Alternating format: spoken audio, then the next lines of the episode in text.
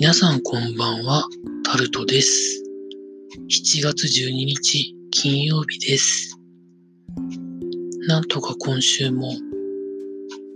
終わったなと感じでございます。皆さんいかがお過ごしになってらっしゃいますでしょうか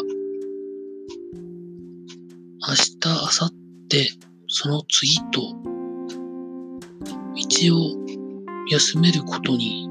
なってますので、有効に使いたいなと思っていたところですね。明日のお昼から雨がまた帰ってくるみたいで、その後あんまり天気が良くなさそうです。何したらいいんでしょうかね。まあ雨の中出かけるのもいいんですけど、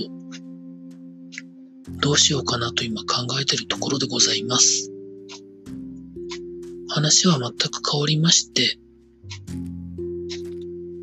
Adobe のフラッシュというアプリやソフトやウェブサイト上のなんかウェブアプリみたいなところで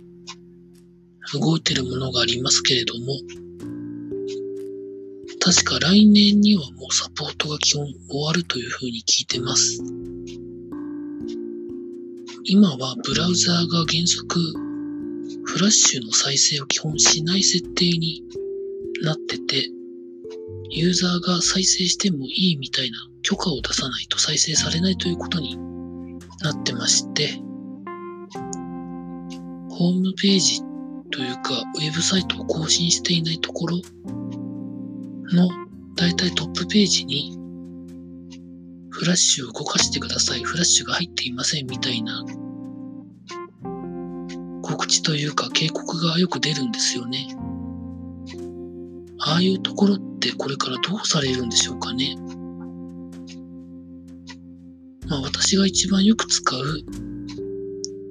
天気予報のサービス、ウェザーニュース。あそこはですね、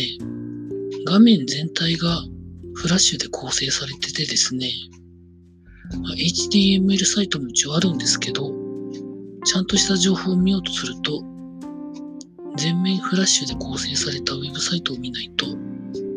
情報がちゃんと見れないという風な設定に未だになっておりまして、ここも早く HTML5 に回収したらいいのになという風に思ってるんですけど、なかなかどうしてというところでございます。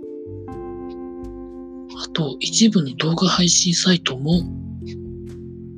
まだフラッシュを普通に使ってるところがあってですね、HTML5 に早く変えればいいのに、というふうに思っております。サポートがもう切れるって発表されてから、1年とか1年半とか2年とか経ってるんじゃないんでしょうか。なかなか、あの、小さな個人のサイトはまあしょうがないにしても、企業が、企業がやってるサイトに関しては、早く対応しないと、ねえみたいなところを感じてるんですけど、皆さんどう思われるでしょうか？確かにフラッシュが全盛期の頃はゲームとかページ遷移とかいろんなところでフラッシュ使われてましたけどもう本当あと短い寿命だと思うので早く HTML5 化してほしいものだなというふうに思うところでございました。以上、タルトでございました。